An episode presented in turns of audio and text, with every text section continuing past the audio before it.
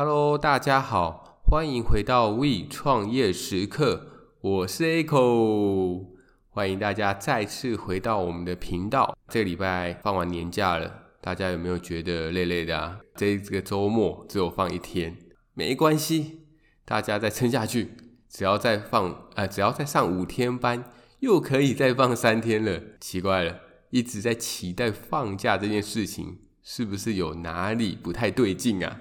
但说真的啦，我们的频道啊是在平日的时候收听率是比较高的，所以现在的你是不是在上班中啊？俩丢啊！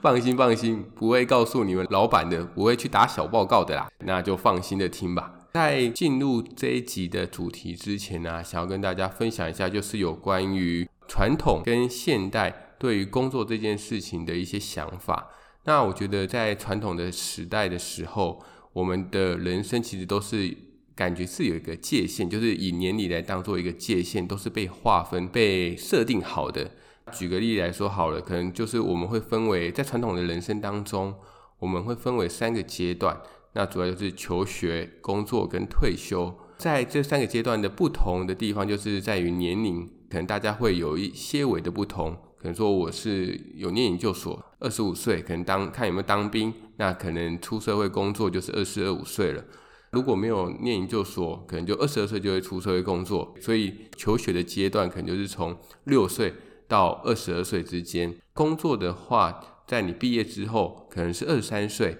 那你会一路做到你退休，所以可能就是二十三到六十岁之间。最后是退休的生活，到你最后功德圆满，不要说去世，可能有点不太吉利。说功德圆满之后，那你的年龄可能是六十到八十，甚至九十。那有些人可能再更长寿一点，可能可以到一百岁。这个路程，这个路径其实是很明显，就是学习、工作到最后的退休。而现在的人生或者现在的工作啊，其实是有一点点不一样的。像现在很多的学生，虽然说还是学生的身份，但他会利用一些空闲的时间去做一些额外的工作。这边指的工作，其实不太像是可能说放学或者是下课后，他们去做一些计时人员。我这边指的工作啊，是指说他们可能会利用他们空闲的时间去经营自己的一些个人品牌，不管他的平台是使用什么。有可能使用 IG，有可能使用粉丝团，或者是有些人像我们一样可能会录 Podcast，其实他就会变成说学习跟工作。虽然说他不一定会把这个当成是工作啦，但是其实他就是为了自己的未来来累积他自己的经历跟实力。所以学习跟工作界限，我觉得就是他已经不再局限于以年龄为主，它是混在一起的。以前所说的六到二十二岁是我们的求学阶段，那其实像以现在来说，它就是比较像是学习加工作的阶段，只是说它的比重不太一样。到了二十二岁，他真的。出社会工作之后，那他可能就会去说，那他之前的那个自己经营的那个个人品牌，那到底还要不要继续去做经营，还是说就是进公司上班，然后就努力的很专心的去做一份工作？但我相信，如果他对于一开始做个人品牌或自媒体非常有兴趣的话，他应该还是会持续的去做，所以他就是用正职之后的时间。持续的精进自己，然后来持续的经营这个频道或者是这个粉丝团也好，所以他在毕业之后，他的重心就会变成是在工作加工作。最后，我们刚刚前面有提到了，可能说六十岁本来以以前传统的人生他是退休的生活，但有些人可能觉得哦，退休很无聊，所以他还是会持续的不放弃本来自己在做的事情，所以他就会变成工作加退休。那这边所要强调的，其实就是说，以年纪来做我们工作的分界，或者是我们人生的分界，其实已经越来越模糊了。尤其是在网络兴起之后，自己可以经营自己的。个人品牌或者自媒体这个东西兴起了之后，已经可以随时随地、无时无刻的去做自己喜欢做的事情。所以，如果你是学生，然后刚好也在听这个频道的话，我只会说：哇，真好，那么年轻。不是啊，应该是说，你就不要被你的年龄绑住自己。你可以趁现在你还在求学的时间，然后利用比较有空的时候，去想想你未来，或者说你现在能够。做些什么，然后来帮自己加分，然后你在未来踏入职场之后，你也可以更清楚的知道自己想要什么。好啦，那我们就把主题拉回来。这一集的节目啊，想要跟大家分享什么呢？延续上个礼拜的话题，就是有关于一人创业以及团队创业的优势跟劣势。那以及如果最后想要选择团队创业的话，那应该要注意哪些地方呢？我觉得啊，这个主题很有趣。有趣的地方在于说，它没有哪一个比较好，没有说一人创业就一定比团队创业好，或者是反之，而是在当下哪一个方式是比较符合你的商业模式，或者是你当下的情境。所以等一下分享的时候，我会去分享就是它的优劣势的时候，你可以自己去排序看看。如果是以你自己的排序方式的话，你会觉得哪一个是比较好的？好，讲讲有关于一个人，就是一个人创业的优点。那我觉得一个人创业啊，它有五个优点，我们可以下去做思考。第一个优点就是有关于执行力，一个人嘛，所以在晚上的时候，你有一些天马行空的想法，那你也不需要跟你的 partner 做讨论，你可以在隔天的时候，你马上就付诸行动。就在创业的时候，最重要的其实就是执行力啊，时间就是金钱嘛。那你越快执行你的想法，出来看看它能不能够，它是不是你想的那样子，那能不能够为你带来效果，那你也是要试了才知道。所以我觉得它的第一个好处就是执行力的效率。第二个部分就是有关于，其实跟第一点是有点像的，是有关于沟通时间。如果你是团队创业的话，你一定就是会有一些会议嘛。那在这个会议当中，你们就是必须要去讨论说，假如说我要决定这个 A 的行销方案，就要先 booking 一个会议，然后再来瞧大家可以的时间，然后什么时候可以来开会，都瞧好了之后，可能就好，很顺利的大家都来开会了，很快。那在会议当中，如果都没有意见，可能说觉得这个方案都很好，大家一致认同通过，那很 OK。但是最怕的是有两种状况，第一个是大家都不同意。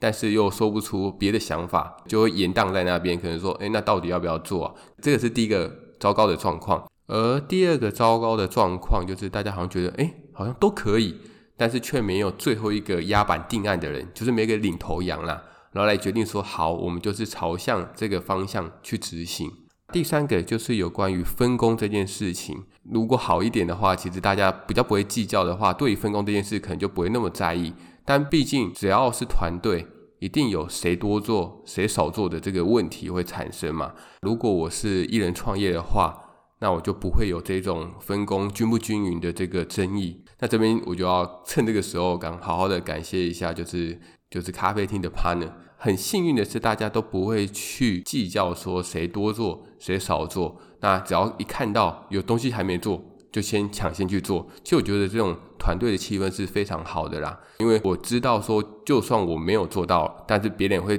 马上的顶替上来。其实你会有一个，你的团队就是你的强大后盾。再来第四个优点就是主控性强，因为你就可以随心所欲去做你想要做的东西。还记得我们之前有一本读书心得叫做《一人创业》吗？那它的副标就是你就是要找到你想要做的事情嘛，在一人创业当中出现，就表示说，因为它的掌控性、它的主控性是够强的，我可以主导我自己的事业，或是我可以主导我自己的公司想要朝向哪个方向，可以不用管其他人怎么说嘛，因为我自己的公司我做主，我觉得这也是一个很好的一个好处啦。那以及第五个最后一个好处。就是你真的赚钱的话，你的利润是独享的，你可以不用跟任何人去分享你的利润，因为这个公司我的股权就是百分之百，所以不管怎么样，我就是盈亏自负。所以我现在我赚钱了，老子赚钱了，我就可以把赚到的钱全部都收进自己的口袋当中。以上就是我自己觉得一人创业最好的五个优点。我们来讲讲有关于团队创业这个的优点。团队创业的优点，我也把它分成了五大项。第一个优点是有关于专业技能，因为术业有专攻嘛，所以我不可能每个东西都懂，我就找一个 partner 是擅长别种领域的，把他拉进来跟我一起创业。如果说那个技能是相当重要的，而你又刚好没有，就可以考虑去找一个 partner 来补足你的这个技能的缺口。第二个部分是有关于时间。因为上天是公平的，一个人一天只有二十四小时嘛，而且啊，一个人的精力也是有限的，所以如果你发现你自己已经用尽全力，用尽自己所有的时间但还是离你的自己的目标还有好大的一个差距，那你不妨可以考虑去找一个志同道合的伙伴。再来，第三个优点是有关于资金的部分，讲钱就会比较现实一点啦。举个例来说好了，假如说我们想要开一间店，那这间店是需要五百万，但我现在只有三百万，那怎么办？我还缺了两百万，所以我要再自己再花两年或三年的时间去存下这两百万，然后自己开间店，或者你有另外一个方式，你可以找另外一个 partner，他是愿意出这两百万，那你们可以一起共同经营。所以你就可以缩短你需要再存这两百万的时间，你可以更快的实现你的目标，更快实现你的梦想，然后就赶快开这间店，可以更快的达到自己的目标。所以啊，很多人啊，他就是因为受限于资金有限，才选择合伙，然后分担创业的一个风险。再来第四个优点是有关于点子发想。那其实这个我上一集有稍微提到过了啦，大家就可以集思广益，那有时候就可以讨论出非常有创意的想法跟概念。那这边就不赘述了。最后一个优点，第五个优点就是风险。我其实我本来是写风险的，但是我刚刚突然又想到一个我觉得也很重要的。那我这边先讲一下风险好了。刚刚前面提到吧，可能说开一间店五百万，那间店真的开了。那后来真的不幸经营不好倒掉，或者是收起来了，你赔了。如果你一人创业，就是赔五百。但是如果你是有跟你的伙伴、你的 partner，因为你一开始投入的钱就没有那么多，可能你是刚刚前面提到你是投三百万，所以你就是损失三百万。但我后来想一想啊，这个呃是第五个优点吗？我觉得还有另外一个更重要的优点，我想把它排在第五个。这个东西是有关于比较心里面的啦，比较心灵支持面的。因为其实不管是创业也好，或者是你自己做个人品牌也好，其实我觉得都算是一个比较孤独的一条路。如果你是有一个志同道合的伙伴，是你的 partner，那同时他也是对于你经营的东西是比较熟悉，比较非常熟悉啊，因为你们根本就是在经营同样的一个东西，你们是可以在私底下讨论的。而创业的时候啊，是非常容易有沮丧或者是灰心的时候，尤其是当你业绩没有达到理想状态的时候，你会给自己的压力越来越大。那当然，我也可以跟我自己的朋友去倾诉这一些嘛，跟我身边有一些三五好友去讲这个，但他们可能就没有那么了解你公司或者是你的店的经营方向。所以在讨论起来不会那么样的有共鸣，但如果你是跟你的 partner，因为他也身在其中，所以他一定也很了解这个状况是怎么样子的，那你们两个就可以互相去讨论，你们在精神上面就可以互相去做一个支持，其实这是有助于减少你个人或者是减少你们双方的压力。那我觉得这一点其实相当的重要啦，所以我想要把它列回第五点呢，那我就把风险拿掉吧，会不会有点太随意了一点？以上。就是我觉得团队创业的五个优点。那听完以上的分享之后，大家可以去思考看看，你自己可以评估看看，你是比较倾向于一人创业或者是团队创业。好，那假定你是比较倾向于团队创业的话，那这边也有五个提醒，可能是你未来如果真的想要做团队创业的话，你需要去注意的地方。那第一个部分是有关于出资额。因为是团队嘛，所以大家就要想看看说每个人是要出多少钱，那是用金钱还是用技术股？那以及说你们的股权要如何划分？那这边要提醒一下大家，最不好的股权划分其实是均分呐。就举个例来说好了，假如说我现在有四个股东，那我们就是二五二五二五二五。其实这样最不好，主要的原因是因因为股权大家都一样。那你有想过如果？在讨论某一个重要的决策的时候，刚好二比二，而你们的股权又刚好是五十五十，这样不就会变成又延宕在那边。所以在这边会建议大家，如果在股权上面的话，尽量不要以均分为主，尽量就是看看有没有办法是找出一个领头羊，而这个人他也是主导者，然后让他的股权就比较多一点，让他去主导这整个事业。第二个提醒的点。就是有关于分工，在团队建立之后，大家应该要去思考一下自己的长处跟自己想做的东西，那大家就可以去协调未来你的工作的内容以及工作的项目分别是什么，那以避免在后续真的开始 run 这个团队开始 run 起来之后有一些争议。那再来是第三个，第三个提醒的点是有关于收益的原则。公司赚钱了，那我要怎么样去分？很多人说很简单啊，我就是用股权来分，二五二五二五。对，当然这是理想的状态之下。但是你有没有想过，当你的股权跟你的贡献度不一样的时候，你还是要用均分的这个方式吗？会不会造成某个股东的不满？他可能会觉得说：哇，我就是做很多啊，虽然说我的股权是比你们少了一点点，我分到的钱永远都比你们少，只是因为当初我出的钱比较少。虽然说这样也是合理啦，因为你开始出的钱比较少嘛。但是在团队建立之后，其实我觉得所有的东西没有办法。在我想法当中啦，所有东西没有办法那么样的武断呐。就是你觉得，如果你觉得这个 partner 虽然说他出的钱是比较少一点的，但他的贡献度真的很高，那你可能就要想清楚，是不是钱要多分给他一点。那这个规则也就是也会牵扯到刚刚前面的分工嘛，每个人的工作项目、他的贡献度以及最后的分到的钱。所以分红的规则啊，一开始应该就要先建立好。在团队建立的时候，就要讲清楚，我们未来如果公司真的赚钱了，我们会以哪项原则为主？那这边其实就有一些比较常见的啦，像是有些是以出资的金额嘛，就是刚刚前面提到的，你股权你开始出多少钱，就是占几趴，那相对应的你就会领到多少趴的钱。第二种是以技术优先，可能说他关键技术是在这个人身上，虽然说他一开始出的钱是比较少的。但他掌握的关键技术才是让这个公司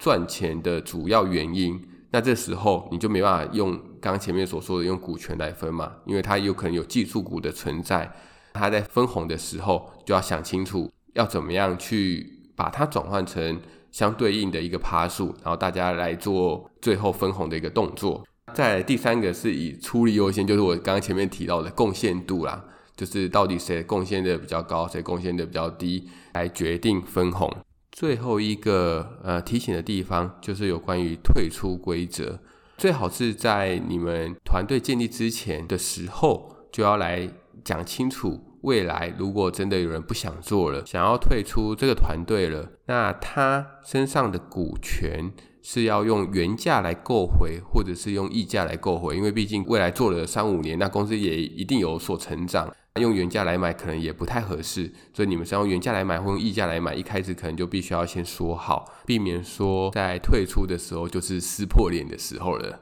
而最后，大家也可以去思考看看，如果你要找 partner 的话，哪些因素对你来说是最重要的？那我这边可以分享我几个觉得非常重要的因素啦。第一个，我觉得非常重要的是，呃，我的 partner 必须要跟我价值观是相近的。那价值观其实就是比较像是优先顺序啦，就是你必须要把我们在做的事情放在第一顺位。我举个例子来说好了，假如说现在是在做这个频道嘛，我想要找的 partner 可能就必须他也是以这个频道把它放在他的第一位。因为如果你没有把它放在第一位的话，会造成一个问题，就是你会有很多的外物的干扰。可能说今天我要跟朋友聚餐，明天我要加班，那加班可能是无可厚非啦。后天我要帮家人庆生，种种因素会导致说这个东西可能好像没有办法做，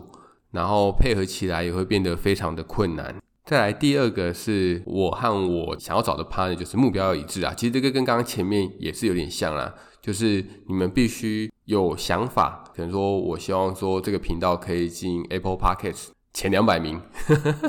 虽然说还有很长的一段路要走，但我也希望说我找的 partner 跟我的目标是相符的，避免你们两个的策略会不一样。因为如果你第一个是要一个是想要让自己的排行比较前面，一个是希望自己的获利比较前面，那你们在做一些决策的时候也会不同。那会变得有点像双头马车这样子。最后一个，我觉得是最重要的，就是热情。你必须有想要跟我做同样的这一项东西，不管是开店也好，或者或者是做 Podcast 也好，就是你要对相同的东西有相同的热情。而这样是避免说你在一遇到挫折，或者是你发现说，哎，这个东西怎么好像没有办法赚钱，跟你开始预想的不一样的时候，你就会开始退缩，开始找借口不做。那其实这样都会是非常困扰的啦。像是其他人有提到的专长或者是性格，其实我都觉得那个都比较次要。对我来说啦，它都不是那么主要的一个项目，比较见仁见智的东西。